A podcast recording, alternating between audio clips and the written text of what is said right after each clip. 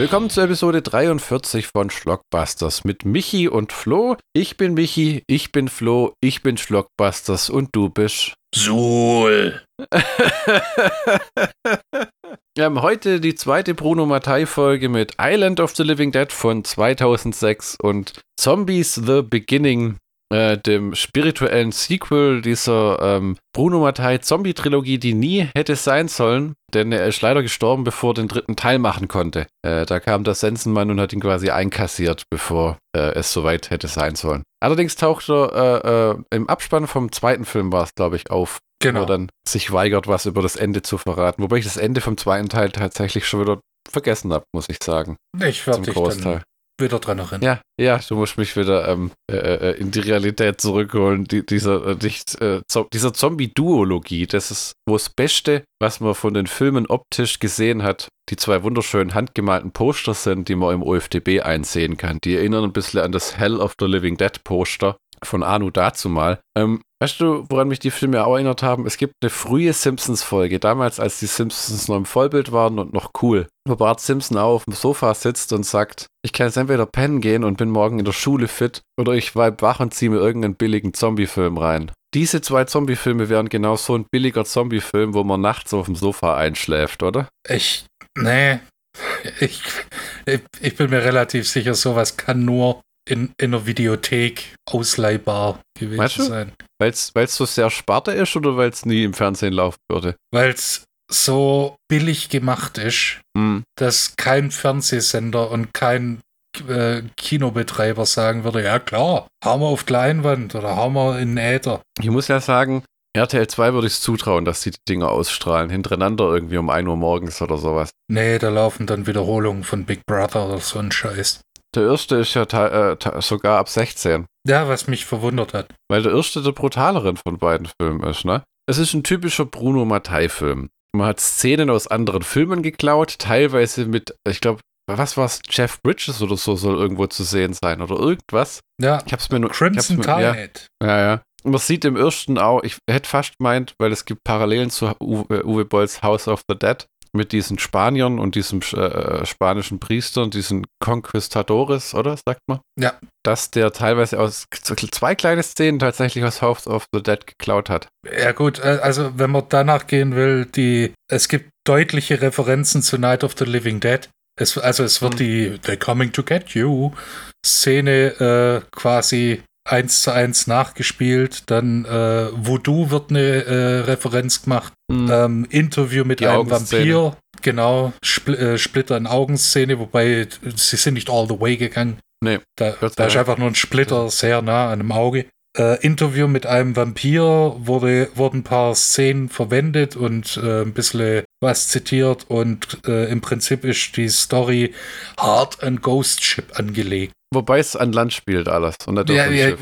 Ja, nee, das Schiff wird ja in die Luft gesprengt. Tatsächlich? Ja, Das, da kann ich mich gar nicht dran erinnern. das, Ach das so, schöne denn ihr Schiff. Ja, ja. Ja, Nee, ich, ich, ich, ich, ich hab jetzt gedacht, du meinst die Galere, die spanische. nee, die Die geht ja am ja, Anfang des Schiff unter, ja. Ja, ja, in, in wunderschönen alten 30er, 40er Jahre Stock-Footage von irgendwelchen Piratenfilmen in, in, in Schwarz-Weiß, wo man so einen Sepia-Filter drüber gelegt hat. Na, Könnte aber teilweise aus Fluch der Karibik aus sein, man weiß es nicht so genau. Das, äh, die Dreistigkeit, einfach Szenen da komplett rauszuschneiden und reinzuschneiden. so Wurde kann ja auch bei 90 Minuten füllen. Ja, aber du musst ja schon sehr furchtlos sein, davor verklagt zu werden, ne? Na gut, was Ich meine, hat, hatte Bruno Mattei denn nie Hoffnung, eines Tages für Warner Brothers oder Universal tätig zu werden? Ich glaube, kurz vor seinem Tod, nemme. Der hat ja wirklich Regie geführt bis kurz vorm Ende, ne? Ja, weil er, äh, der hatte einen Gehirntumor und äh, wurde daran operiert und dann ist er ins Koma gefallen und ist dann an Komplikationen gestorben. Ach du meine Güte, tatsächlich. Ich glaube, es gibt selten jemanden, der so hart bis zum Ende gearbeitet hat, oder? Weiß nicht, wie war es bei, bei Jesus Franco, der mit dem Rollstuhl Ja, auf dem Set rumgeeiert ist? Gut, aber ich meine, Jesus Franco war am Endeffekt, finden vielleicht jetzt manche, äh, manche auch blasphemisch, aber er hat auf mich immer gewirkt, ein bisschen wie so ein vergreister Perverser. Ich meine, der hat ja am Ende. Also ich meine, das ist sicher nicht falsch, aber Joe D'Amato hat kein Hehl draus gemacht. Ich will bei Pornos Regie. Jesus Franco hat am Endeffekt eigentlich auch nur noch Pornografie gemacht, hat es aber immer versucht, als Kunstfilm zu verkaufen. Man kann viel als Kunst. Würden wir uns, meinst du, wir würden uns jemals Jesus Franco widmen mit zwei Filmen? Äh, wir könnten den Dracula-Film machen. Ja, und dann war- Women Behind Bars. Ja, so ein schöner, schöner Kontrast. Äh, Eine sehr- bei, Ja? Das, ist ja, der Witz ist ja, Jesus Francos Dracula-Verfilmung ist näher am Buch als alle anderen.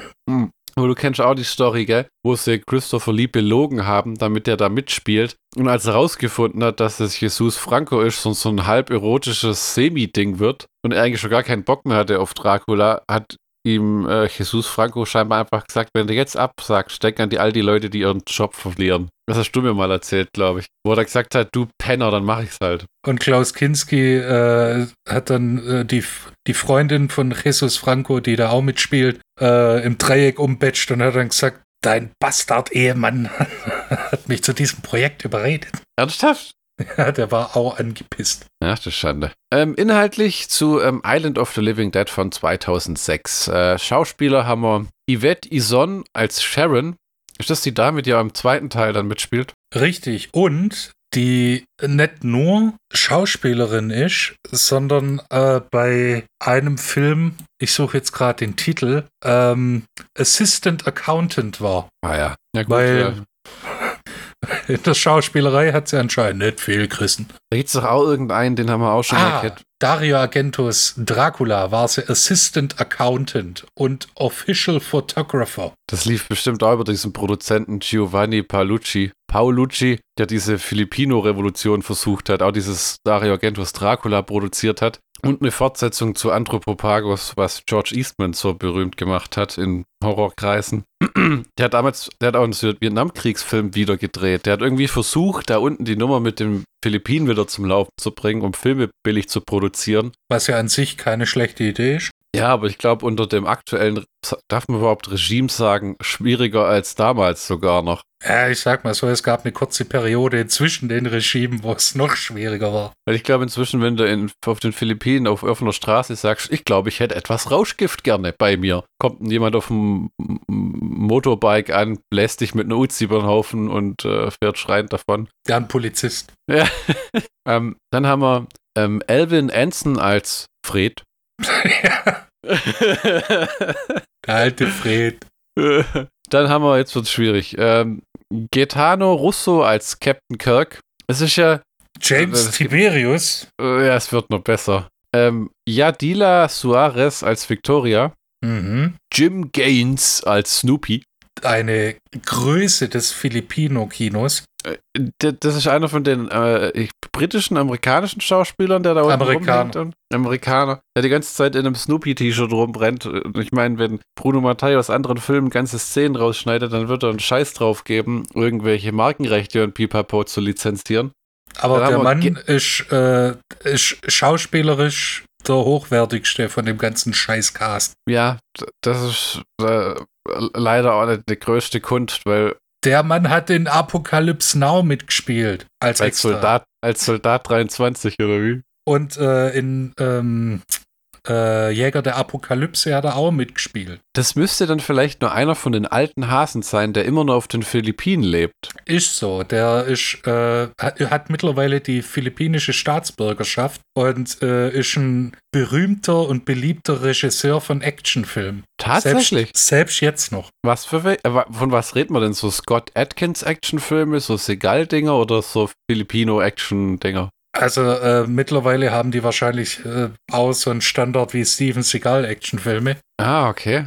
Aber Faster und was, ich hab einen Haufen, also der hat einen Haufen gemacht und auch einen Haufen geschrieben und noch bei vielen Regie geführt. Das ist ja abgefahren. Der lebt seit den 80ern äh, auf den Philippinen. Es gibt ja diese, früher war das so, viele, als dieser Boom auf den Philippinen war mit den Filmen, sind da viele runter, um dort äh, zu leben und zu arbeiten. und sind dann aber irgendwann einfach weg, wo diese Filmbranche zusammengebrochen ist. Dass da wirklich Leute geblieben sind, damit hätte ich gar nicht gerechnet. Jim Gaines ist einer davon. Ah ja, na gut, naja, Regie geführt, hat bei einem Film Regie geführt. Von denen Ja. wir wissen. Und Schauspieler ist er wirklich, ja, ja, oh Gott, Tonnen von diesem 80er-Jahre-Zeug auf den Philippinen. Wahnsinn. Dann hat es wirklich aufgehört. 90er bissle, 2000er kaum mehr was. Und die letzte Rolle war Pride Dider. Ach du Scheiße. Das ist ja cool irgendwie, dass der immer nur da unten lebt und das immer nur durchzieht. Ne? Der, äh, ich- meine auch gelesen zu haben, dass er ein Buch geschrieben hat, aber Das war mal ein, Interess ein interessanter Mensch für ein längeres Interview.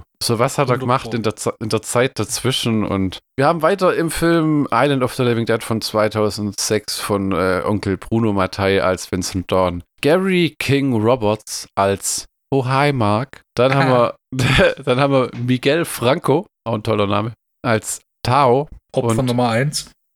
und Thomas Walworth als Max. Genau. Der Film hat aus irgendwelchen Gründen drei Drehbuchautoren. Was genau die getan haben, sei mal dahingestellt. Weil ich glaube einfach, jeder Bruno Mattei-Film fängt so an. Im Endeffekt brauche ich 60 Minuten neues Material zum Drehen, okay?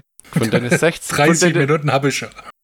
von deinen 60 Minuten werde ich zwölf in Rückblenden immer wieder zeigen. Was er ja ganz besonders in Zombies The Beginning zelebriert. Diese Traumaszene Ja. siehst du so oft, dass du kotzen musst von der Schauspielerin. Achtmal Grausig, oder? in der ersten halben Stunde. Mm, Nicht, Und, nicht äh, nur deshalb ist der erste Film der bessere Film. Ja, es ist, äh, es wirkt wirklich auf mich, wie wenn eine Trilogie war nicht geplant. Die DVDs haben sich einfach verkauft, weil äh, wir haben ja uns auch schon gewundert, du hast dich gewundert, dass der erste ab 16 ist, obwohl es der blutiger ist. Und die Filme sind recht blutig. Köpfe werden zerfetzt, blutige Kopfschüsse. So großartige Fressszenen gibt's gar nicht. Und der, der, der Film ist sich auch nicht so richtig sicher, will ich jetzt Zombies oder Vampire oder Vampir-Zombies und will ich jetzt einen Zombie-Priester oder einen Zombie-Priester mit Kult oder sind die Kultanhänger auch Zombies oder Menschen? Äh, muss das alles immer so klar definiert sein? Und er hat ein Recht. Nein, warum auch? Ja, ja. Den, den Special Effects Mann muss man noch erwähnen. Dick S. Domingo, auch für seinen wunderschönen Namen. Wo man sagen, wo man es tatsächlich sagen muss, vermutlich hatte der nicht viel Geld zur Verfügung. Aber das, was er damit geschafft hat, hat war effektvoll. ja. Und man muss ihm mal sagen, man hat ihm nicht viel gegeben, äh, womit er arbeiten kann, weil hier genau wie bei Army of the Dead hat man völlig verpasst, ähm, so Special Gore Effects zu machen. Also es gibt immer wieder Schießereien, die auch blutig sind und so, aber so wie in Dawn of the Dead diese berühmte Kopfzerplatzszene oder wo Tom Savini äh, äh, den Bauch aufgerissen bekommt oder den Macheten-Zombie, sowas findest du einfach in wirklich den wenigsten Zombie-Filmen, muss man echt sagen. Na, Jetzt böse Zungen könnten behaupten, das gibt's überall, man muss sich halt mehr drauf konzentrieren, aber nee, das Blut und die Action läuft in dem Film immer sehr nebensächlich ab. Und es sind auch immer die stümperhaftesten Schießereien, äh, wie sechs Leute, die sich gegenüberstehen und sechs davon sind Zombies, sechs sind Hauptcharakter oder Menschen, dann ballern alle aufeinander ein und dann laufen sie wieder weiter. Ja, und einer wird dann geopfert und die Zombies sind dann so gnädig und warten dann, bis der seine letzte Zeile gesprochen hat. Und dann, Bis sie dann weiterlatschen.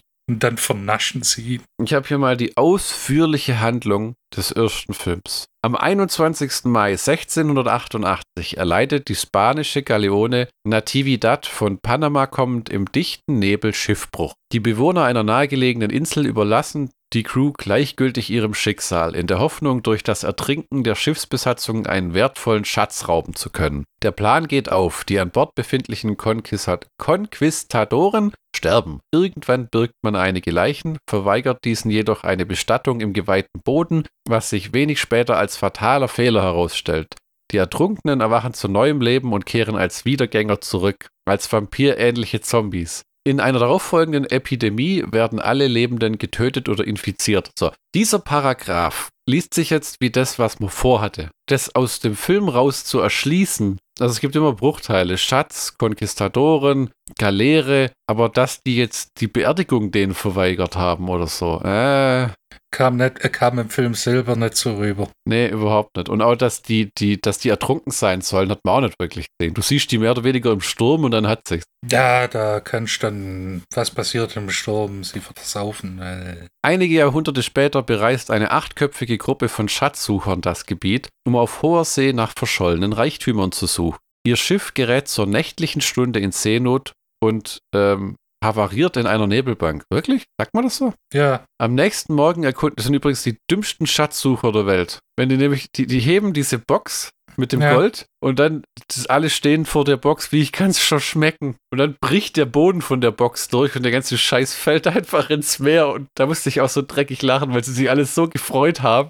Und die, ja, eine, Tuss- und die eine Tusse ist ja ab dem Punkt ein unausstehliches Miststück, die einfach alle anschreit und alle anmeckert. Ja, Victoria. Am nächsten Morgen erkunden sie gemeinschaftlich eine sich in der Nähe befindende tropische Insel. Man muss sagen, die erkunden diese Insel mit Shotguns im Anschlag, ohne irgendwelchen konkreten Grund. Ja, also die, das kommt jetzt da nicht so raus. äh, Die äh, Insel ist auf keiner Karte verzeichnet. Ah. Was ein bisschen hinkt, weil du in mehreren Szenen im Hintergrund Schiffe siehst, Ja. die da vorbeischippern. so Fischerboote, gell? Äh, äh, auch ein relativ großer äh, Frachter in einer Szene. Aber, aber okay. Die Landgänge um Captain Kirk werden von Untoten Ja. bedrängt und dezimiert. Da hat aber einer viele, viele schöne Wörter verwendet. Fast zeitgleich geht bei einer Explosion ihr Bergungsschiff verloren. Eine Flucht ist nunmehr unmöglich. Sie sind zum Verbleiben auf der Insel der Toten verdammt. In einem verfallenen spanischen Fort stellen sich die Abenteurer der, den Zombies. Parallel werden die zwei Frauen und fünf Männern von Halluzinationen geplagt, was ihr Überleben erschwert. Nach und nach entwickelt sich ihr Aufenthalt zu einem Überlebenskampf mit einem übermächtigen Gegner. Es gelingt ihnen zwar, noch ein seetüchtiges Floß zu bauen, wo die Frage ist, ist es noch ein Floß, wenn es ein verdammtes Segel schon hat? Ja, Das ist in vielen wo ich, Sendungen und Filmen, wo ich das gesehen habe, wenn sie ein Floß bauen, ist wir müssen Holz sammeln, wir brauchen irgendwie Seil. Hier ist ein Floß und dann steht Snoopy vor dem Floß so, hä, gut geworden, oder? Ein Mordsding, wo alle draufpassen, mit Segel und allem, als wenn er bei Floß 24 sich ein Floß rausgelassen hätte. vielleicht hat er nur alle Folgen von Bear Grylls gesehen.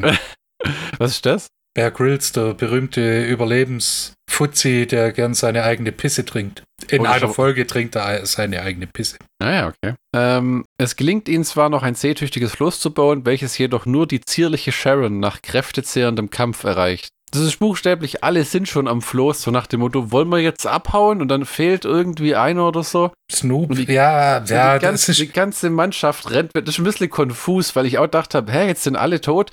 Ich bin mir ziemlich sicher, dass man nicht bei allen gesehen hat, wie die irgendwie verschütt gehen. Willst du das auch gemeint haben? nee, eigentlich gehen alle, Hab Tau ich das wird, äh, ähm, am Friedhof äh, platt gemacht. Max kommt in der Explosion ums Leben. Captain Kirk wird von dem, äh, von, von Mark wahrscheinlich Hm.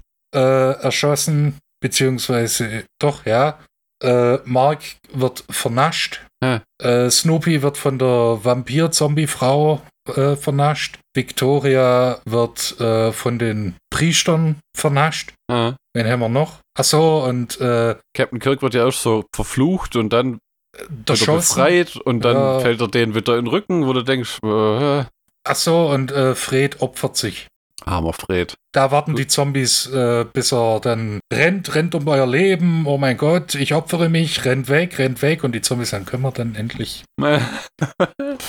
Und dann wird, er, wird sein Arm abgeknuspert und dann flucht er noch ein paar Mal und dann ist er weg. Am Ende des Films entkommt Sharon als einzige Überlebende von der verfluchten Insel. Sie wird letztlich von der philippinischen Küstenwache gerettet, wo Onkel Matai ganz froh war, dass, ähm, ähm, Mhm. ja, ist auch komisch, wenn die Küstenwache jemand auf offenem Meer rettet, ne? Nee, schlimmer. Das soll ja in der, äh, in der Südsee oder in Südamerika spielen und die Philippinen sind halt 10.000 Kilometer weiter westlich. Ja, ja, ja, ja, ja, ja, ja.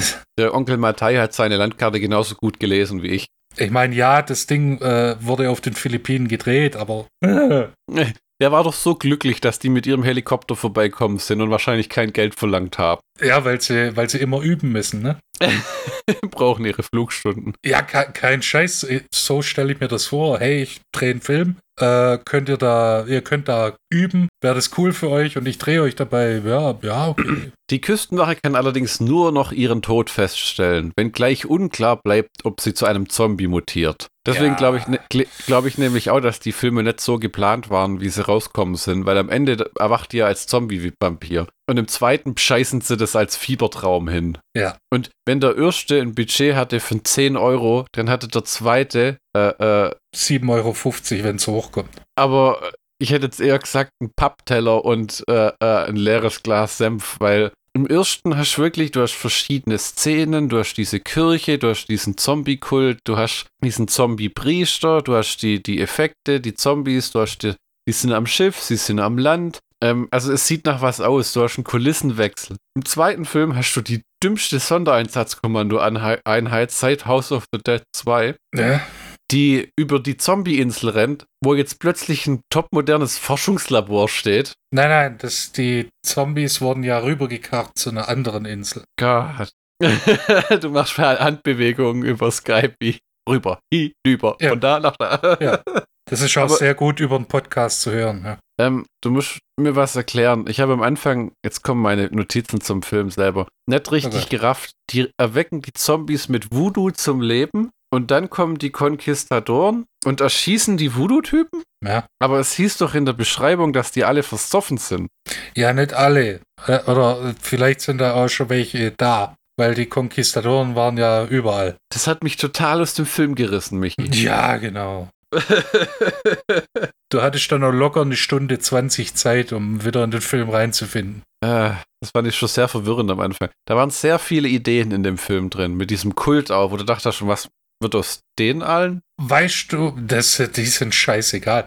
Das sind alles Zombie-Vampire. Nee. Welche Idee ich richtig, richtig gut fand, Erzähle. war die Zombie-Oma. Die Zombie-Oma, die, das die mit dem Amulett, die da Ja. verstaubt sitzt, das war tatsächlich nett. Das, die hatte vielleicht auch mit das beste Make-up. Ja, und die dann wirklich eine der wenigen äh, Zombie-Figuren ist, die wirklich nichts Böses will, Ja. sondern versucht zu erklären, ja, wir sind verflucht und verschwinde, Alter. Das ist, vielleicht gibt es da draußen ja irgendeinen getreuen Zuhörer, der alle unsere guten Zombie-Ideen aufschreibt und am Ende damit den ultimativen Zombie-Film schafft. Wir Ja, erwähnen ja immer wieder einzelne Dinge, die zum Erfolg und dem ultimativen Zombie-Film führen dürften. Ich kann mich an keins mehr könnten. erinnern. Könnten, ja. Er braucht nur noch einen fähigen Regisseur und einen fähigen äh, äh, äh, Effektmenschen und Ein Budget von Ja. 20 Millionen Dollar. ach, was ist das schon? Da haben wir letzte Woche mehr für Essen ausgegeben. Kickstarter. Ja, Indiegogo. Ähm, ja, die Vampir-Zombies haben mich irritiert am Anfang. Oder der Vampir-Zombie, das war, das war Ja. merkwürdig. Das hat natürlich Ja. keinen- Vor allem, weil die keine, keine passende Kleidung anhatte. Ja, ja. Das Also war einfach ich- nur ich- schwarze Lumpen. Und dem haben sie einfach die Nase mit schwarzer Schminke angemalt. Nach dem Ja. passt schon. Und hier ein Tupferchen auf dein Schnäuzelchen. Ja, und auch die, äh, das äh, Vampir-Zombie-Mädel, das äh, Snoopy verführt, die hatte halt ein Kleid an, aber das war alles andere als 1600 oder 1688. Hast du da auch für einen Moment gedacht, dass das die Zombie-Oma ist? Weil das war Äh. ja irgendwie so eine Frau, die vorgeregelt alt zu sein, war es dann aber nachher doch nicht. Deswegen habe ich gedacht, das ist vielleicht die Zombie-Oma, die sich da an den Rand schmeißt. Nee, die ist ja vorher in Flammen aufgegangen. Ah, okay, das hat sich dir gleich erschlossen. Ja, ich könnte dem Film nicht richtig äh, äh, äh, folgen manchmal. Was doof klingt, wenn man den sieht und sich denkt, aha, es ist halt so ein oller Zombie-Film. Nee, das manchmal sind da Sprünge drin oder auch Schnitte, wo du denkst? Okay. Ja, das ist, weil das springt, das springt wirklich manchmal so, du hast die Hauptcharaktere trennen sich irgendwie immer wieder alle auf. Und manchmal finde ich es schwer, den Überblick zu behalten, wer mit wem wo ist, in welcher Entfernung und, und einer bleibt beim Floß, die anderen gehen an Land, dann ist der wieder aber irgendwie dort und dann muss man den retten. Äh, Ja, das, ich, ich sag ja, der Motor jedes schlechten Horrorfilms sind dumme Entscheidungen der Charaktere. Hm. Die Italiener haben, ja? Das, Schli das Schl wirklich, wirklich, wirklich, wirklich, wirklich, wirklich Schlimme, was mir auch wirklich dies, die, meine Stimmung verhagelt hat, ist erstens das grottige äh, Schauspielern von den äh, Charakteren und noch schlimmer als alles andere sind die offensichtlich mies gemachten ADRs. Ah, das ist mir gar nicht so aufgefallen, ehrlich gesagt. Weil, die, weil ich schon so an dieses Wir haben drüber synchronisiert gewöhnt bin, dass ich das schon gar nicht mehr richtig wahrnehme. Ja, aber ich habe Fansynchros gesehen, die waren besser. Ja, okay. Oh nein! Hilfe, wir werden alle sterben. Und wenn dein Arm abgerissen wird, dann, dann reagiere ich nicht mit, oh, oh, mh, ah, das zieht. Oh, mh. Du würdest also sagen, dass die Leute nicht richtig wussten, was sie taten. Außer Jim Gaines. Der Äh. war immer Jim Gaines. Äh, Aber der Rest, das, ich kann mir, ich, ich kann mir schon vorstellen, dass die Yvette Jason oder wie die auch immer heißen mag, ein zweites Standbein als äh, hier Accountant und als Foto, äh, Fotografin hat. Weil Ah. mit dem Schauspieler, ne. ich glaube, du hast, äh, ich glaube, du hast auch tatsächlich auf den Philippinen heutzutage einfach nicht mehr so viel zu tun, schauspielertechnisch, weil was wird da noch groß produziert? Hollywood scheut das ganze Land wegen diesem komischen, ähm, diesen komischen Diktatoren, die da immer äh, ihren Terror betreiben, da unten von den Marcos damals bis, äh, ich glaube, die waren ja auch tief in die 80er rein. Da haben zum Ende jetzt nur noch die Frau gemacht oder so. Madame Marcos. Ja, ja, die irgendwie das, äh, auch so Nordkorea-mäßig, das Volk verhungert und sie hat irgendwie für Millionen eine Schuhsammlung im Regal. Da Eine gab's irgendwie Pelzsammlung. ja, ja, die, die, und da- so ein bisschen wie, wir haben den letzten Film angeguckt, der hieß ähm, The Killer's Bodyguard mit Ryan Reynolds und Samuel L. Jackson. Und da spielt Gary Oldman auch so einen Diktator von Weißrussland, der halt in Saus und Braus lebt und so eine Terrorherrschaft errichtet und so viele Luxusgegenstände anhäuft. Und so war das bei denen halt auch. Die haben halt einfach im Grunde genommen die Staatseinnahmen für ihre für ihren privaten Netflix-Account ausgegeben, um das mal zeitgemäß zu vermitteln. Ja. Nicht die sympathischsten Leute, Michi. Ich weiß, da, gibt es eine nette Doku, die Frauen der Diktatoren. Echt? Oh. Na, wirklich, wirklich unsympathische Leute. Die Italiener haben ja eine lange Tradition, äh, äh, besonders Bruno Mattei, irgendwelche leerstehenden Fabriken oder ähm, Maschinen als Hintergrund zu benutzen. Besonders toll finde ich hier den Maschinenraum von diesem kleinen Fischerboot, das die da zum Schatzbergen nehmen. Das aussieht, als wenn es einen 10-Zylinder-Dieselmotor hätte, wie ein Kreuzfahrtschiff. Ist dir das aufgefallen? Ja, ich meine, das Ding ist alles nur nicht realistisch, weil das wäre dreckig wie Sau. Ja, das war alles sehr, sehr sauber und viel zu groß und viel zu. Äh, äh, äh, äh, ja. Ach, das mit der Größe, okay, aber. das, das wäre halt viel. sauber. Ja, das sah blank äh, viel zu neu aus und alles, ne? Also, wie eingangs mal erwähnt, der Film hat Parallelen zu House of the Dead. Am besondersten hat, hat man das gemerkt, neben den spanischen Konquistadoren, was ich der Meinung bin, hat man direkt aus der Storyline geklaut. Ja, und teilweise sogar zwei Szenen, will ich meinen, zwei kurze Szenen, wo die Zombies aufstehen, die ähm, Konquistadoren-Zombies, das haben sie aus House of the Dead rausgeschnitten. Ähm, da gibt es natürlich diesen Captain, wo ich finde, der Jürgen Prochnow sehr stark nachempfunden äh, worden ist und der im, äh, im Englischen sogar eine Stimme hat, wie ich finde, die an den Prochnow erinnert. Äh, Sind diese Ja. Gefühle in dir auch geweckt worden oder eher nicht weniger? wirklich. Nicht wirklich. Wir sind nicht Nee. einer Meinung.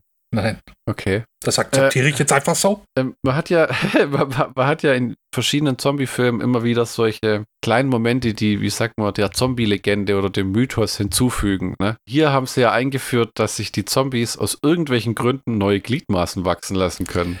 Ja, das war ein bisschen dumm, Weil durch, ich glaube, das soll diese Zombie-Vampir-Kombo gewesen sein. die nie wirklich erwähnt wurde. Ja, Und- sehr, und das- sehr dumm. Und das, und das passt halt auch nicht, weil wenn du einen Zombie und einen Vampir zusammensteckst, das ist wie wenn du einen Tiger und ein Faultier zusammensteckst. Ja? Da hast, Vampire sind clever, werden sehr alt und dann gibst du ihm den verrotteten Körper und das gammelige Hirn eines Zombies, der wirklich nur ein einziges Wort vor sich hin grunzen kann. Wenn überhaupt. Ja. Brains. Ne? Aber dann hast du ja wieder die wirklich gut artikulierte Zombie-Oma. Ja, die war, die war nett. Die hatte auch ein ungewöhnlich gutes äh, äh, Make-up. Also die hatte ein besseres Make-up als der Priester, der eigentlich eine Hauptrolle äh, hatte äh, in der Geschichte. Ne? Ja, die auch Das nicht hat- so wirklich rüberkamen. So. Ja, ja, das stimmt wahr. Wobei man kriegt noch ein bisschen so Backstory erklärt, wie die Spanier da gelandet sind, ne? Mit ihrer Galeere, die auf Grund gelaufen ist und Na. ähm, wie die dann äh, in der Kirche äh, äh, mitbekommen haben, noch wie die Zombies zum Leben erwacht sind, bevor sie die alle platt gemacht haben. Oder die Zombies noch als sie platt gemacht haben. War, waren halt äh, blöde Zeiten, wo man einen Schuss abgefeuert hat und dann hat man eine halbe Stunde nachgeladen. Und wenn du irgendwas vergessen hast, warst du halt geliefert. Deshalb waren das ja ausgebildete Soldaten und keine Landsknechte.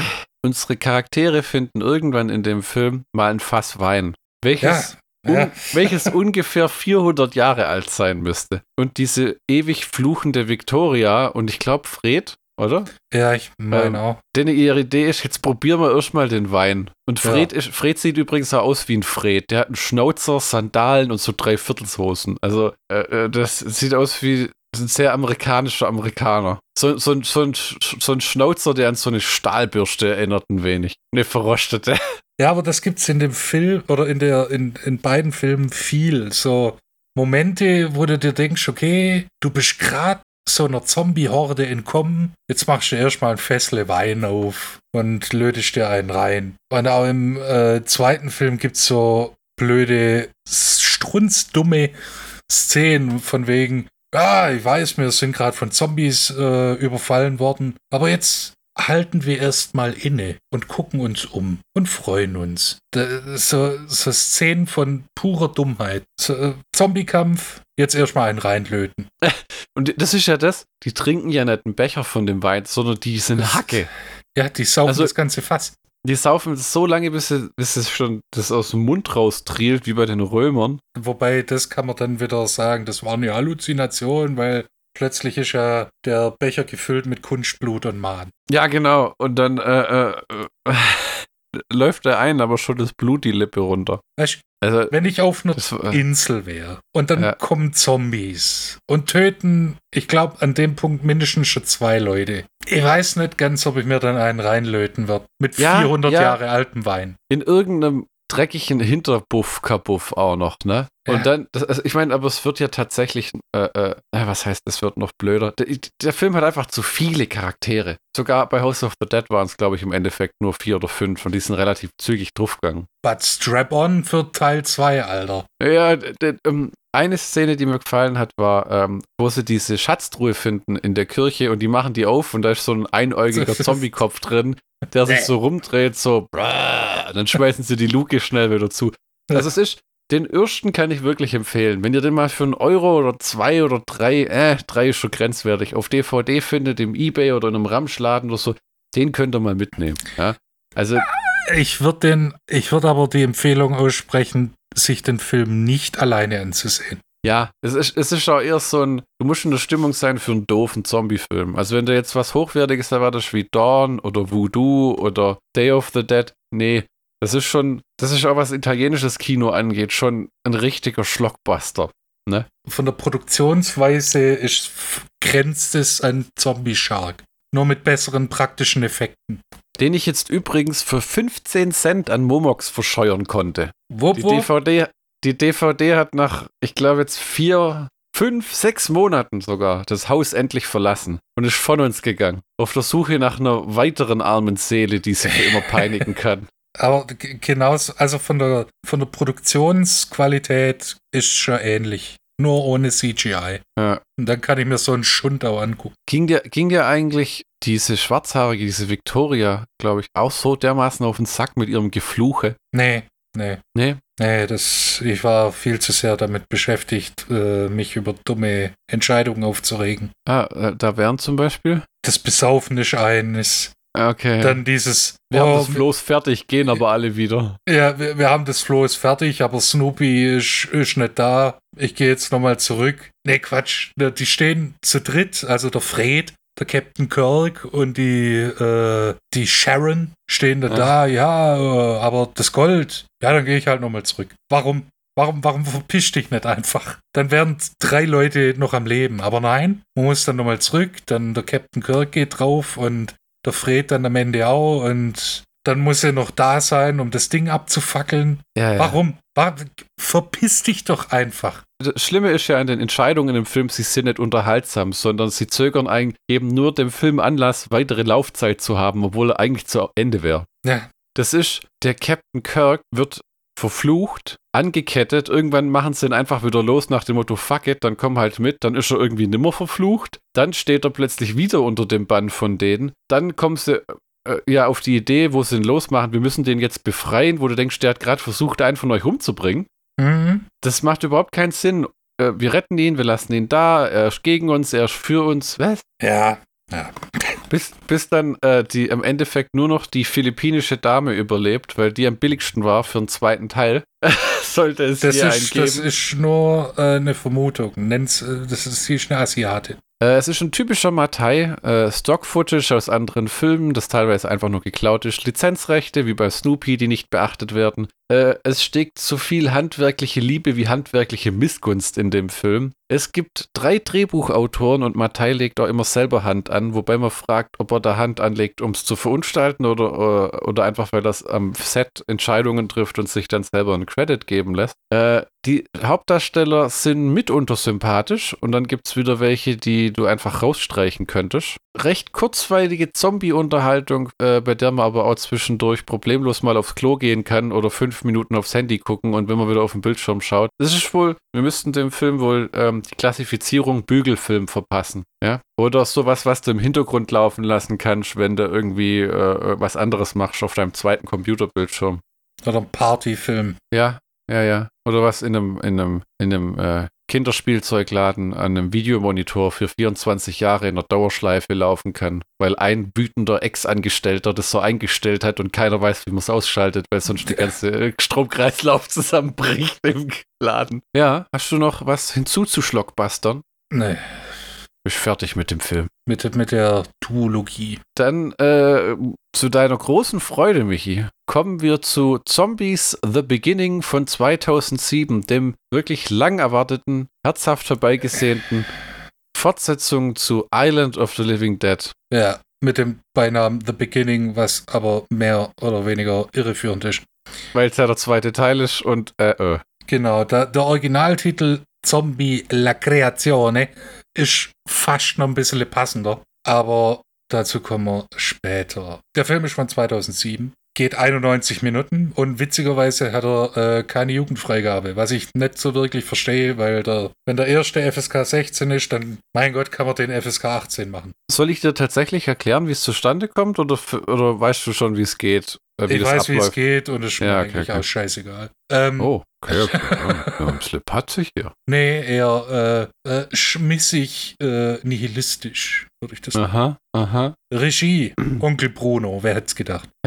Diesmal nur zwei Drehbuchautoren, laut Credits. Ich bin ja der Meinung, der Film ist so ein bisschen entstanden wie Ator 2. Was haben wir noch übrig vom ersten Film? Was haben wir noch an Requisite? Was können wir machen? Komm, sieben, acht Tage.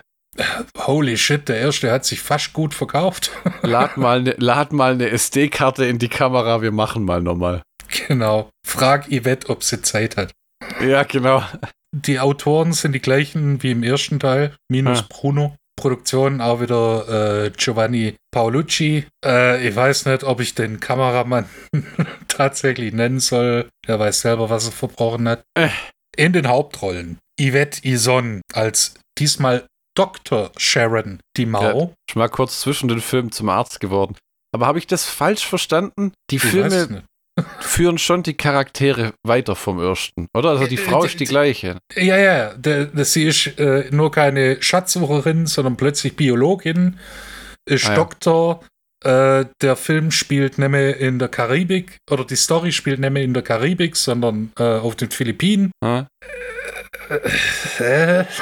Also sie hat geschwind einen Magister gemacht und mhm. äh, sind jetzt plötzlich 10.000 Kilometer äh, vom Handlungsort. Oder sie ist mit ihrem Fluss aus Amerika ums Kap, äh, der Gu nee, Kap Horn geschippert oder durch den Panama.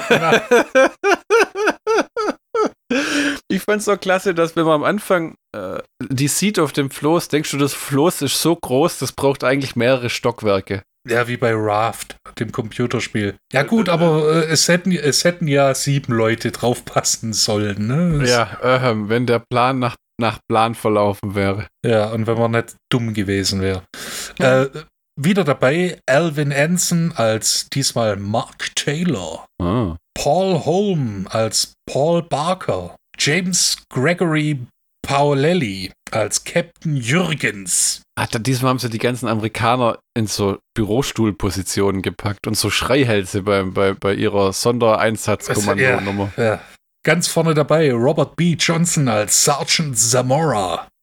Die Namen sind nicht schlecht, das muss man echt sagen. Na, ja, das hat was. Diane Crayston als Patricia Kramer. Das wäre klasse, wenn, wenn, ich hätte gern, Entschuldige, aber mir fällt gerade ein, ich hätte für den ersten Film gern einen so ein gestörtes indisches Filmposter, wo drauf steht die Abenteuer von Snoopy und Captain Kirk, wo man, wo man sich dann denkt, okay, ja, das würde ich tatsächlich mal angucken.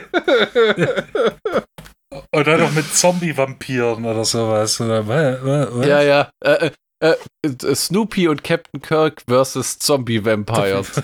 Sehr genau. Das wäre vielleicht was für den britischen Markt. Da müssten wir irgendwie noch so ein Hakenkreuz mit reinmalen. Ja, dann verkauft sich so. Hm, hm. Und dann haben wir noch äh, Gerald Echo als die nervigste Person im ganzen Film, Thompson. War das der eine Sondereinsatzkommando Heinzel, Ja, der immer nicht machen will, was man ihm sagt und dann gehen immer noch mehr von seinen Leuten drauf?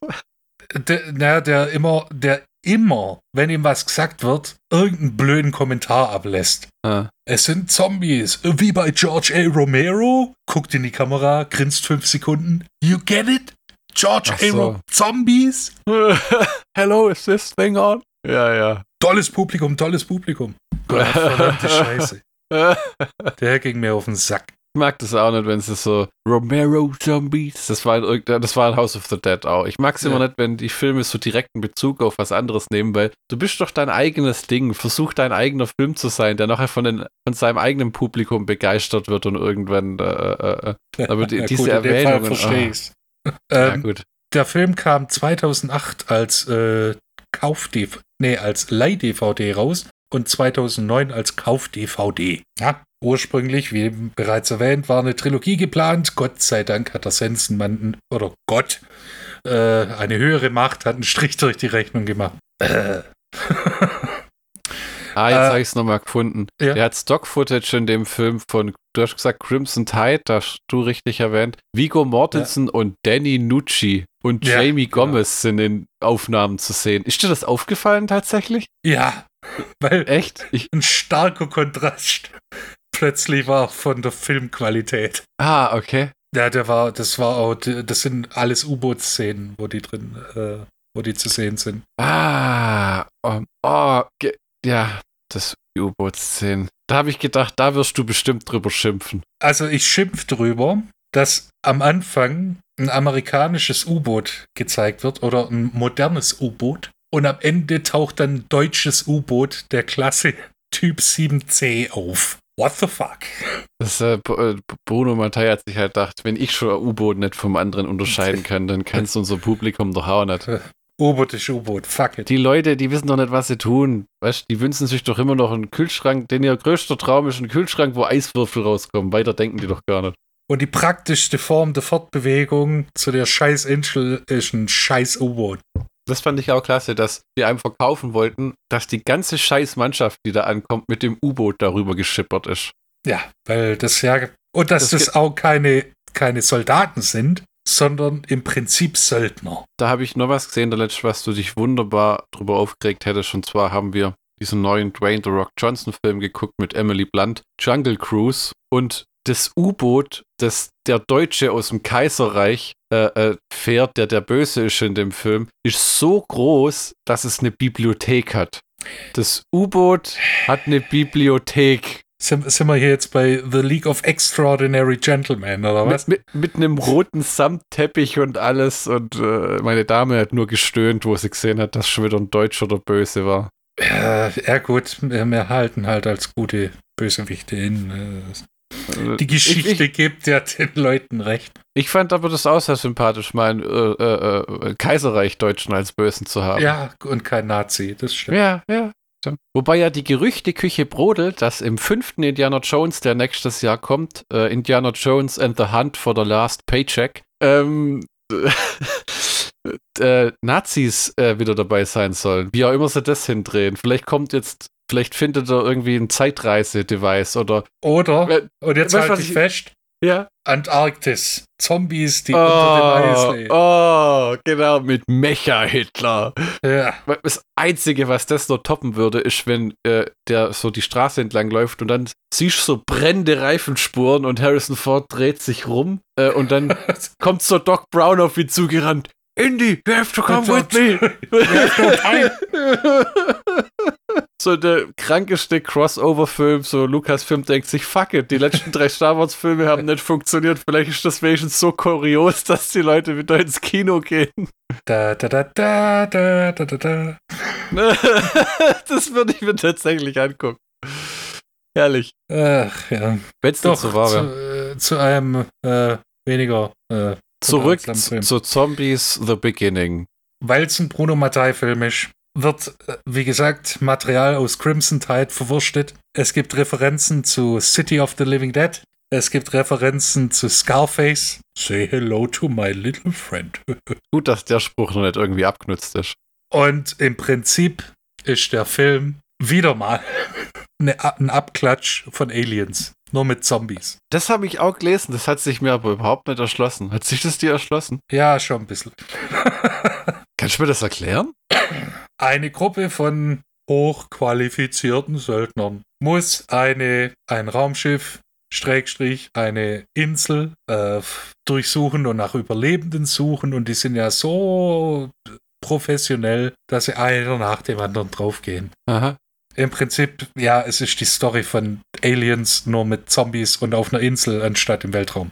Ah, okay, ja. Und es gibt nur eine Überlebende. Rip, äh, Sharon. Ah, die Dame, ja. Ist irgendwie ihr Fluch, dass sie immer die einzige Überlebende ist. Ja, ich würde mir mal Gedanken machen an ihrer Stelle. Vielleicht wäre sie ja im dritten Teil draufgegangen. Und wenn man es genau nimmt, hat sich Bruno Mattei selber gerip-offed. Weil Ja, ja. Äh, Conterminator Ja, ja. Boah, der eine war, ähnliche der, der, war, der war schlimm, den habe ich mal gesehen. Das war einer von den Filmen, den konnte ich nicht angucken. Der war echt grauenhaft. Also der Mann hat schon koloss...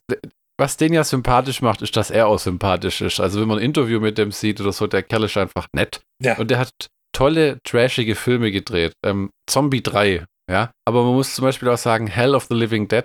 Jedes Mal, wenn ich den angucke, kommt es mir so ein bisschen hoch, wegen einfach diesen Stock-Footage-Szenen von echten Ureinwohnerstämmen, die ihre Toten einbalsamieren, wo du denkst, das sind halt echte Leichen, ja. Ja, ja. Die in der, im Verwesungsprozess sind und du denkst dir einfach, ah, was soll denn das? Das ist realistisch. Gah. Aber dann hat der Film wieder richtig gute Gore-Szenen und Zombie-Szenen und äh, äh, halt die guten alten Bruno Mattei GIs, die im Army-Jeep rumfahren, weil er halt einen hatte in den 80ern.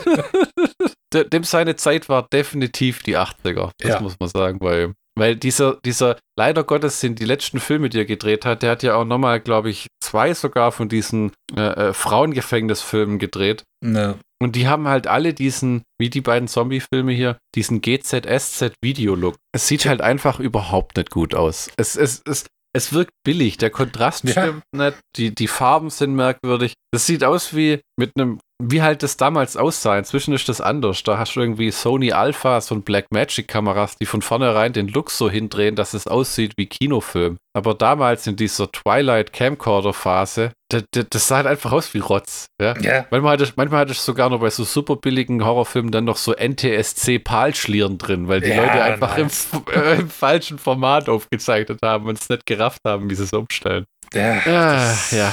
Weißt du, was wir gar nicht erwähnt haben? Der Ja. Film hat Conehead-Zombie-Babys. Das, da werden wir dann am Ende dazu kommen, weil. Gott for fucking damn. Holy shit, das Ende ist fucking weird. Dafür sind die, äh, Aber das Ende, finde ich, macht fast schon die 60, 70 Minuten davor wett. Weil aber nur fast. Ähm, ihr habt uns jetzt schon ein paar Mal bei Zombie-Filmen von Zombie-Babys reden hören. Das hier ist der, das Mutterschiff aller Ja. Zombie-Baby-Filme. Weil breiter kann man die Idee nicht treten. nee, das ist, das ist richtig. Das, Und es ist das zweite Mal nach Space Cop, dass wir als Bösewicht ein Gehirn im Glas haben. ja, Im Zweifel Gehirn im Glas. ja, ein Wegglas, ne? Sollen wir mal die Handlung umreißen? Das darfst du gerne tun, jawohl, jawohl. Also, wir sind jetzt nicht mehr in der Karibik, sondern in Südostasien, weil das Drehbuch Bitte so kein- bitte keine Fragen, davon geht's nicht Ja. schneller. Also, es wird nochmal so umrissen, äh, dass ein Bergungsschiff auf der tropischen Insel, bla bla, lebende Tote, bla bla bla. So, der Film fängt an mit den letzten Minuten von äh, Island of the Living Dead. Die Wissenschaftler, plötzliche Wissenschaftlerin äh, Sharon treibt auf ihrem, auf ihrer, auf ihrem Floß, Luxusfloß, Das gefällt mir einfach, das Ding ist so gottverdammt riesig. umher und wird von der philippinischen Küstenwache äh, gerettet, die froh waren, dass sie mal wieder üben konnten, weil Ja. Übung äh, hält, äh, hält frisch. Und dann ist sie im Krankenhaus. Wird dann zum Zombie, aber dann doch nicht, weil, Das sie, weil das dann doch nur ein Fiebertraum war. Uh. Ja, deine typische viel zu lange äh, Schlaf- und Aufwachszene. Ja, und du siehst achtmal dieselbe Scheißszene von dieser äh, Zombie-Frau, die die ganze Zeit macht und rum, äh, rumkrakeelt. Ja. Achtmal. Und es dauert jedes Mal ungefähr eine Minute. Ja, wie gesagt, 60 Minuten werden gedreht und den Rest kriege ich schon irgendwie zusammen. Dann machen wir noch schön, äh, Vorspann gibt es glaube ich keinen, da gibt es nur diese Das im, übliche. im Adobe Premiere knallrote Schrift in irgendwie der größten Font und alles. Also es sieht grottig aus, gell? Es hilft nicht. Because it is. So, jetzt ist die Sharon so traumatisiert, dass sie Rambo-mäßig ins Kloster muss. Das kommt aus dem Blauen. Ja, und ist dann. Man weiß nicht genau, wie lange sie da ist. Ach so, ne, da vorher ist, wird sie ja noch, hat sie ja dieses, diese Besprechung äh, mit ihren Vorgesetzten, weil sie jetzt plötzlich äh, auch irgendwie in einer großen Corporation arbeitet. Und die sagt dann, ja, das, wir wurden von Zombies angegriffen und bitch please. Das ist nicht wirklich richtig. Doch, doch, wir wurden von Zombies angegriffen. Ja, nein. Sie sind gefeuert. Und dann kommt noch die blonde Bitch. Also das ist richtig, eine Uber-Bitch. Man sagt Aha. dann, äh, ja, hier steht, dass sie äh, geistig ein bisschen daneben sind und dann rastet die Sharon aus und daraufhin geht sie dann ins Kloster. Es wird six months later eingeblendet, also gehen wir davon aus, dass Dr. Sharon äh, sechs Monate im buddhistischen Kloster rumgegammelt hat. Immer diese, diese Annahme, dass man einfach so ins Kloster könnte, wie wenn, wenn man sich da anmelden kann. Hey, ich werde jetzt, äh, ich werde jetzt Nonne. Ja, Okay, bitte hier eine ausfüllen. buddhistische Nonne. Ja, Darf ich ihren Lebenslauf sehen? ja, ja, ja, ja. Das ist Zurzeit haben wir leider keine Nonnenstellen ausgeschrieben.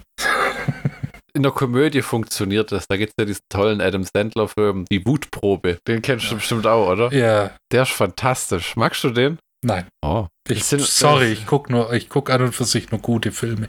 Uh.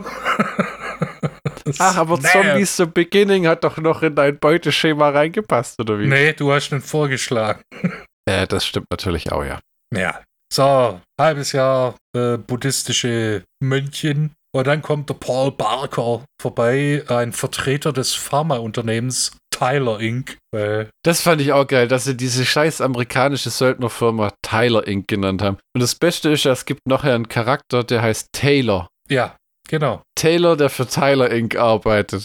Ja, ja gut, es soll vorkommen, aber Gott, oh Gott, oh Gott. Auf jeden Fall, äh, der Paul Barker schlägt dann vor, dass man eine Rettungsmission starten muss, weil die scheiß Zombies von Karibikinsel äh, A auf äh, Filipino-Insel B äh, geschippert wurden und äh, seitdem herrscht irgendwie kein Kontakt mehr. Und da muss man jetzt gucken, was da abgeht. Zuerst lehnt Dr. Sharon ab, aber da sie immer wiederkehrende Albträume hat von derselben Zombiefrau, die wir auch achtmal sehen und selber schon scheiß Albträume von der scheiß Szene haben, Die einfach auch nicht gut gemacht ist. Also die sieht halt auch stümperhaft aus, muss man sagen. es sie nervt einfach, weil im Prinzip äh, das, das Zombie-Vibe krakeelt rum und es ist nur nervig. Ja, die steht im Grunde genommen ähm, im Kreis und um die rumstehen lauter Zombies. Die rumschreien. Und, und dann äh, äh, und die Zombies schubsen die wie so ein Volleyball umeinander. ja, so ein bisschen in der falschen Gegend, Alter. Hast du du ein rotes Problem? Halstuch an? Komm her. Schubsen dich weg, komm her. Ja, ja, ja, ja, ja. Ja, und weil sie natürlich ihre, ihre Albträume nicht mehr cool findet, wir mittlerweile auch nicht mehr, Äh, sagt sie dann, ja, das, der einzige Weg ist keine Therapie oder sowas, sondern ich muss dahin. Was ja logisch ist. okay. Also Spoiler-Alarm, es ist nicht logisch, aber who the fuck cares? Äh, äh, äh. Und dann werden wir mit dem ach so professionellen Söldnerteam bekannt gemacht. Ja, die alles andere als Sympathiefiguren sind. Die meisten von denen sind Arschlöcher. Die wollen nicht auf die Frau hören, die wollen nicht, äh, die wollen nicht, die, die, die nehmen einfach, die sind einfach dumm, oder? Yep. Und äh, trotzdem schippern sie dann mit einem U-Boot, weil das die sinnvollste Form des Reisens ist, mit einer Söldner. Da ist halt viel Platz, es ist sonnig, Ja, ja, die Verpflegung ist gut, ja, du musst keinen man- Druckausgleich aushalten. ja, und du musst auch nicht mit. Du, du musst auch nicht wieder raus, weißt du? Das Ein- und Das ist- Aussteigen ist sehr einfach. Ja, es ist einfach praktisch, okay? Du musst nicht als Sondereinheit irgendeine Luke runterklettern und wieder hoch, sondern du kannst dich bequem hinhocken und Ja, rüber Ist schippern. die On-Board-Verpflegung ist ziemlich gut. Ja, bist in guten Händen. Vigo Mortensen ne?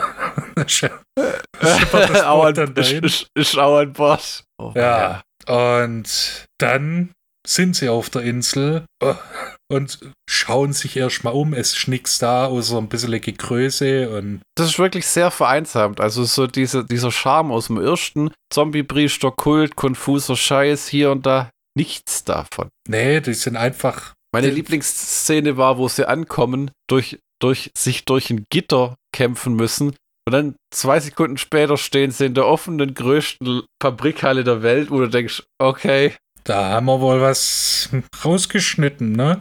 die Continuity, ja, entweder das oder die Continuity-Dame haben sie sich einfach gleich weggespart, nach dem. Motto, ah, Kostet nur. Geld. ja, das, das bringt eh nichts bei dem Film.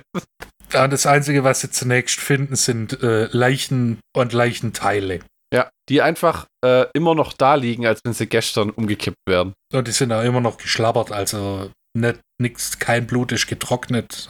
Nee, nee, da- das ist halt, wo sie dies, das ist so ein klassischer Filmfehler, wo sie die Szene gedreht haben und dann haben sie es einfach genauso wieder rangeschnitten nach dem Motto, äh, das fällt dir keinem auf. Doch. so ist Genau. er sogar.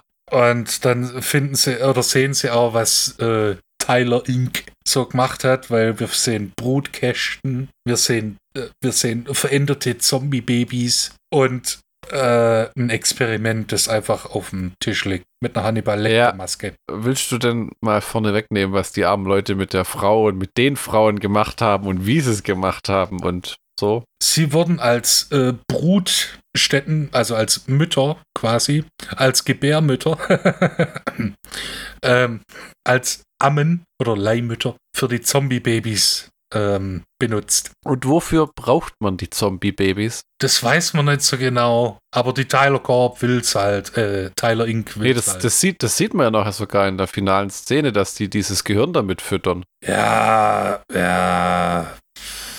Aber was jetzt Tyler Inc. genau damit will, die wollen das halt irgendwie vermarkten, weiß der Kuckuck. Also so ganz wird es auch nie geklärt, was Tyler Inc. genau damit machen will. Im Prinzip ist zu dem Zeitpunkt nur Nahrung fürs Gehirn. Meinst du, das ist, sollte so eine Art ähm, Umbrella Corporation-Ding sein? Ja, bin ich mir ziemlich sicher. Nur für wirklich hart Verarmte. Budget. Budget-Version. Was klingt denn ein bisschen wie Umbrella? Tyler. Corporation können wir nicht nennen, dann nennen wir Inc. ja, oder soll man doch ein Limited draus machen? Ah, nein, das ist zu britisch. Ich, ich, ich habe jetzt gerade in, in meinem BWL-Buch geguckt. Das könnte man auch OHG draus machen. Ja, und äh, Gott sei Dank haben die äh, wunderbaren äh, Söldner eine kaputtgegangene Digitaluhr, die zeigt, dass sich was, also etwas in der Nähe befindet. und dann haben wir ein Zombie-Affenkind. Also es Ja. ist ein Zombie-Baby mit einer Affenmaske. Also ich weiß nicht, das, das hat mich verwirrt. Die Zombie-Babys sind wirklich Wüste in dem Film. Und das ist auch im Endeffekt, wenn sie dann in diesem, ähm, das Ende, ohne jetzt zu viel zu verraten, erinnert ein bisschen an das dritte Doom-Spiel. Ja, ja doch, ja, ich sehe, was du meinst. Oder? Dieses, äh, Ja, tatsächlich. ich sag jetzt mal nur Wände aus Fleisch. Ja. Und äh, Ge Geglibber. Ja, Ja, und ab dann geht alles einen Bach runter. Weil dann schlagen die Zombies zu. In Horden und Massen und dezimieren die Söldnergruppe einer nach dem anderen. Und es, es, es, es, sie gehen manchmal schon arg dumm drauf. Und es ist auch immer wie im ersten Teil: Oh, ein heroischer Akt. Ich opfere mich, damit ihr rennt weg, rennt weg. Und die Zombies stehen dann da warten, gucken auf die Uhr, wann ist er denn fertig? Fandest du es auch sehr unnötig, die meisten Zombies mit einem Flammenwerfer abzufackeln? Wieder ein schönes, äh, wieder eine schöne Parallele zu Aliens. Ja, wie er ausgerechnet auf die Idee gekommen ist, dass er nochmal Aliens abgreifen muss. Ja, ich meine, die, äh, die Story kann man ja schon so umschreiben, dass Aliens, Zombies, Zombie-Vampire. Nee, diesmal nur Zombies. Weil das ist ja, weißt du, da finden sie doch gerade in diesem Labor, wo du erwähnt hast, so eine Mutter mit so einem Zombie-Baby. Ja, die dann auch so ein, so ein Recht Menschlichkeit hat. Und die stecken halt beide in Flammen. Ja. Da hat als, sogar meine Frau gesagt, kann man die dann einfach kurz erschießen? Nein, weil zuerst die, die, muss die, ja das Kind aus dem Latexbauch rauspoppen. Ja. Das ist ja echt so, dass die schreit dann ja so, kill me, kill ja. me. Und ja, alles klar, steckt sie in Flammen. Die, warte, warte, warte. Ah. Kopfschuss. alles. Ah, ja. Weißt du, was den Film um 100% besser gemacht hätte? Hä?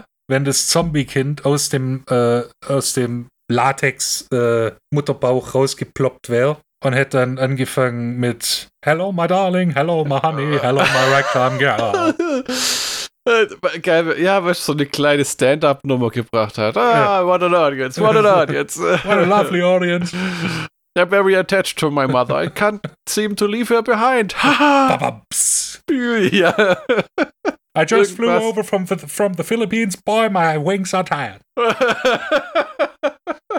Es ist, das klingt jetzt so böse, aber der Film lässt House of the Dead 2 aussehen wie den Paten. Ja, tatsächlich. Weil es ist das Ebenbild eines schnell zusammengeklatschten, lustlosen Cash Grabs. Ja, also aber also bei, ja. was mich dann verwundert hat, auf IMDb gibt es dann so äh, Onkel Bruno Fanboys, die dem Film dann 10 von 10 Punkten geben, wo ich dann denke, ich glaube, du hast nicht so ganz verstanden, dass der Film nicht so ganz toll ist. Äh, ja, ja, äh, aber es gibt ja so Leute, die stehen total auf diesen Scheiß. Ja? Ich meine, so, man muss auch sagen, was Brad Jones alias Cinema Snob manchmal sich so reinzieht. Ihm sein Lieblingsfilm ist Caligula. Mein Gott, der ist besser gemacht als der. Das ja, das stimmt natürlich, aber äh, so, wo da der Unterhaltungswert wirklich herkommt, das erschließt sich mir auch nicht richtig. Mein Gott, ist halt so, aber. Manche, manche Leute stehen auf so Ultra-Trash, ne? Äh, warum hatten wir dann keinen Erfolg mit unserem Kurzfilm? Äh, weil wir vergessen haben, dafür Geld zu verlangen. Ah, verdammt. Ja, was sagt ja, wenn man keine Rechnung stellt, kann dann auch niemand bezahlen. Erschreckend logisch. Ja, ja.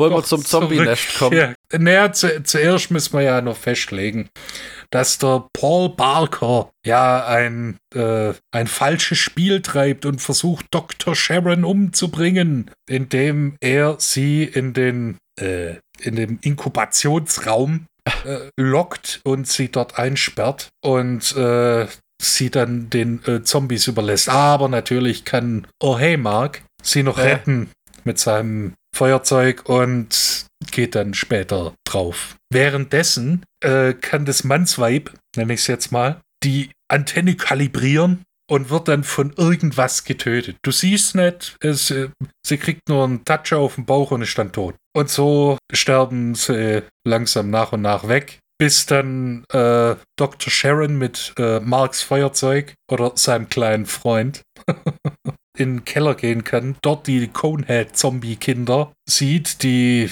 Conehead-Zombie-Dinge machen. Ja, das ist, man muss sagen, Conehead waren, das war ein Saturday Night Live-Sketch mit Dan Aykroyd und nochmal jemandem. Das waren so Aliens mit so spitzen Köpfen. Der Film ja, lief früher im, der Film lief früher im Fernsehen ruff und runter und ist jetzt auch mit allem, was aus den 80ern ist, so ein bisschen verbannt worden, habe ich das Gefühl. Weil jetzt ist es ja inzwischen, wenn man einen alten Film zeigt, dann läuft der erste Harry Potter-Film. Weil der ja jetzt 20 Jahre alt ist. Ja, oder du guckst dann halt äh, richtig alte Filme um 23 Uhr auf WDR oder sowas. Oder um, äh, oder um Viertel nach elf, so Heimatfilme von 1956. Mit, äh, äh, mit, wie heißt er? Der immer singen musste, das Dickerle. Willy Milovic? Nee, nee, nee, nee. Heinz Erhardt? War das später? War das 60er, nee, Heinz, oder? Nee, Heinz Erhardt war auch 50er, aber äh, das waren dann heitere Familienkomödien. Das war äh. dann Michael Ande als Kinderdarsteller, der mittlerweile auch schon 70 ist. Oder ein ja. junger Christian Wolf, der früher äh, bei Forsthaus Falkenau den Förster gespielt hat. Den Herrn, Ach, den Förster Rombach. Der Gott, das Forsthaus Falkenau habe ich tatsächlich liebend gern geguckt. Das war harmlos, das war unterhaltsam. das war Familiendrama, aber nicht zu sehr kitsch. Und Ja. der Förster war einfach klasse mit seinem Ja. Hund. Genau. Leica. Ja, ah. Im Prinzip das komplette Gegenteil zu äh, Zombies, The The Beginning. Beginning.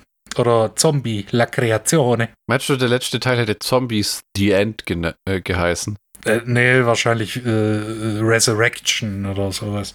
Oh Gott, ja. Also äh, Dr. Sharon folgt dann den Conehead Zombie Kids, was auch ein cooler Hip-Hop-Gruppenname wäre. Und Zombie äh, Kids. Conehead Zombie Kids. Und äh, sieht dann plötzlich das wahre Ausmaß der Zombie äh, Züchtung. Züchtung. Der Weil Zombie-Baby-Züchtung. Wo man dann wa- vorm Fernseher wieder aufwacht und sich sagt, jetzt wird's dann aber doch nochmal interessant. Ja, Was zum genau Teufel. das.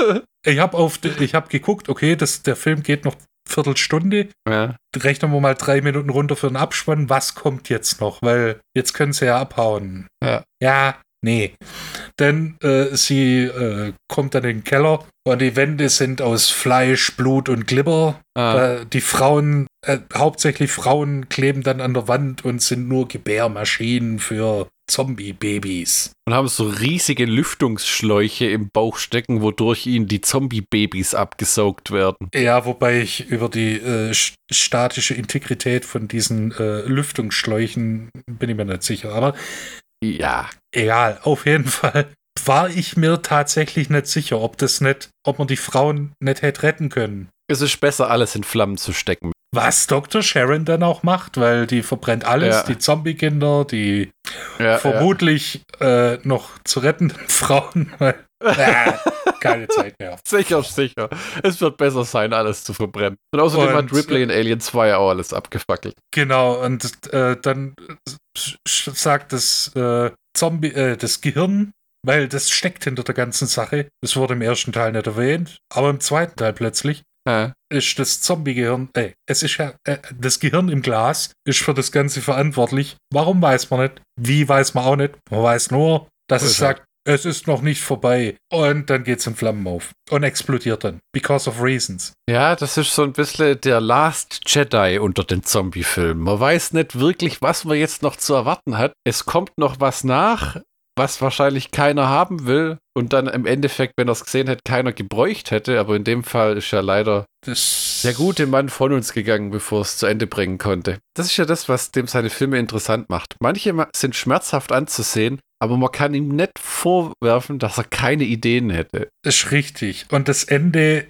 das tatsächliche Ende, ist dann doch ein bisschen antiklimaktisch, weil äh, das ganze Zeug brennt, das Hirn ist tot, weil explodiert. Ja. Dann, dann rennt sie zum Auto, das sie nicht ankriegt, das nicht anspringt, weil es, man muss ja ein Klischee erfüllen. Kriegt es dann doch zum Laufen, brettert zum Hafen, zum Pier, weil da ja ein U-Boot anlegen kann, so ohne weiteres. Äh, Mark lebt noch, schreit dann zu Dr. Sharon rüber, ja, jetzt äh, hier mach, dass du verschwindest, weil ich opfer mich jetzt. Und während er das sagt, warten die Zombies, bis er fertig ist und seine letzte, seine letzte, seine letzte Line gesprochen hat. Dann warten sie nur zwei Sekunden und dann vernaschen sie ihn. Dr. Sharon steht am Pier. Man sieht ein deutsches U-Boot aus dem Zweiten Weltkrieg auftauchen. Okay. Und dann guckt sie nochmal zurück. Alles brennt. Zombies kommen wahrscheinlich auf sie zu, aber das interessiert nicht, weil Freeze Frame abspannt. Das ist wieder so eine dumme Entscheidung. Sie steht am Pier, Zombies äh, laufen auf sie zu, verfolgen sie und dann guckt sie erstmal nochmal runter und sieht es schön brennen. Wieder Stock-Footage von Es der ist- Fabrik. Es ist, man muss sagen, einer der wenigen Filme, wo es sich lohnt, die letzten 20 Minuten anzugucken. Ja, und dann vielleicht mittendrin. Ja, das ist nicht, ich finde den nicht wirklich sehenswert. Fandest du den sehenswert? Nach achtmal derselben Szene? Nein. Ja. Aber die letzten 10, 15 Minuten sind Verwirrend. so ein, ja, verwirrend, so ein okay-Moment auch so, äh, alles klar. Es, ja, du, du dümpelst eineinhalb, eine Stunde 20 vor dich hin. Denkst schon, okay, ich, was hätte ich jetzt in den Stunde 20 an? Zählst auf, was in der Stunde 20 hättest machen können und äh, überlegst dir, was du morgen zum Essen machst, ob du am Tag, am nächsten Tag noch einkaufen gehst. Und dann ist sie plötzlich in dieser Inkubationshölle, wo die Frauen, die man vermutlich hätte retten können, äh, an der Wand gepappt sind und du denkst, oh, oh, oh, was? Moment. Das, das ist so eine Mischung aus Doom 3, Dead Space und ich hatte leichte Sanitarium-Vibes. Ich habe extra nochmal zurückspult, ob, ob ich nicht was verpasst habe. Der Schlockbusters-Count von Zombies The Beginning, äh, dem zweiten Teil der nie fertiggestellten Bruno Mattei Zombie-Trilogie. Also ich habe mir nur eins aufgeschrieben. Okay? Es ist ein Bruno Mattei-Film. Das ist das Einzige, dazu- was für den Film, für, mi- äh, für mich persönlich für den Film spricht. Ich sag dazu noch, oh mein Gott, das Ende. Einfach nur vom Set und vom Gedankengang und so, wow, cranker Scheiß. Der erste Film kann gesehen werden, Island of the Living Dead, muss aber nicht. Ihr guckt euch lieber zum mal wieder Day of the Dead an, den gucken die Leute eh zu wenig, habe ich das Gefühl. Schon das, ewig das. Originale von George A. Romero. Ja, ja, nicht irgendwie Continuum und was da alles gibt. Da gibt es ja sogar ein Remake, auch mit Wing Rames. Ja, so ähnlich. Ähm, und den ersten kann man ganz angucken, den zweiten die letzten 20 Minuten. Wenn ihr die Doppel-DVD günstig findet, legt sie euch zu. Ansonsten gibt es viele andere schöne Dinge, für die man Geld und Zeit aufwenden kann. ja, zum Beispiel ein ganz Body Waxing für Männer. Ja, Das fände ich persönlich angenehmer, wie den Film nochmal zu sehen. Das war's dann auch wieder für uns und von uns, von euren Schlockbusters. In der nächsten Folge, Folge 44, widmen wir uns nochmal unserem guten Freund Franco Nero mit dem wunderbaren italienischen Kleinod Day of the Cobra mit einem wunderschönen Soundtrack. von Enzo G. Castellari, Genau. Franco Neros Homie. Bis dahin verbleiben wir mit festem Bauchschlag und freundlichen Grüßen. Auf Wiederhören.